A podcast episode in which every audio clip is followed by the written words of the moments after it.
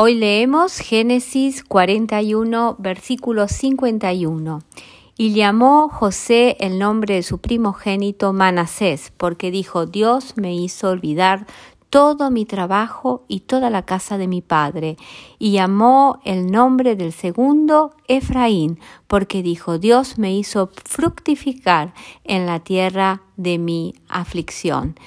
Eh, seguramente estos nombres le recordarían a José cada día cuando llamaba a sus hijos que había cerrado una etapa de su vida, que había sido sanado su corazón, que ya no había ni resentimiento, ni rencor, ni odio, ni amargura, porque dice que Dios le hizo olvidar y le dio frutos en la tierra, donde había sufrido, donde había estado encarcelado, donde había trabajado muy duro como esclavo.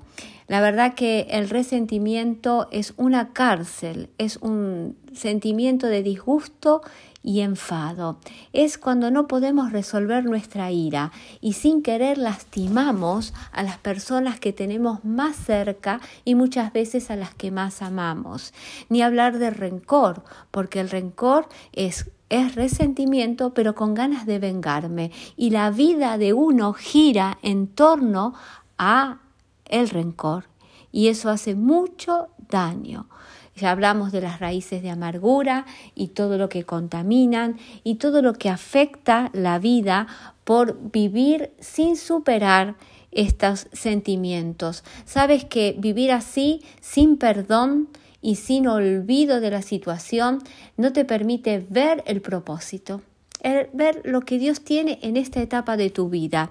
Y sabes que José lo vio cuando él se reencuentra con sus hermanos en el capítulo 45. Él entiende, si leemos el versículo 5, dice, ahora pues no os entristezcáis ni os pese por haberme vendido acá, porque para preservación de vida me envió Dios delante de vosotros. Y en el 7 dice así, y Dios me envió delante de vosotros para preservaros posteridad sobre la tierra y para daros vida por medio de gran liberación. En medio de una situación crítica, ya José estaba en Egipto. Había un propósito y muchas veces nosotros tenemos que entrar en ese perdón y liberarnos para poder ver lo que Dios tiene por delante para cada una de nosotras. Dios tiene pensamientos de bien y no de mal y tiene tesoros escondidos para cada una, tiene dones que muchas veces mirando para atrás y sin perdonar no podemos disfrutar la bendición que tiene para ti y para mí y para cada una de nosotras. No dejes que nada empañe el propósito de Dios que tiene para tu vida.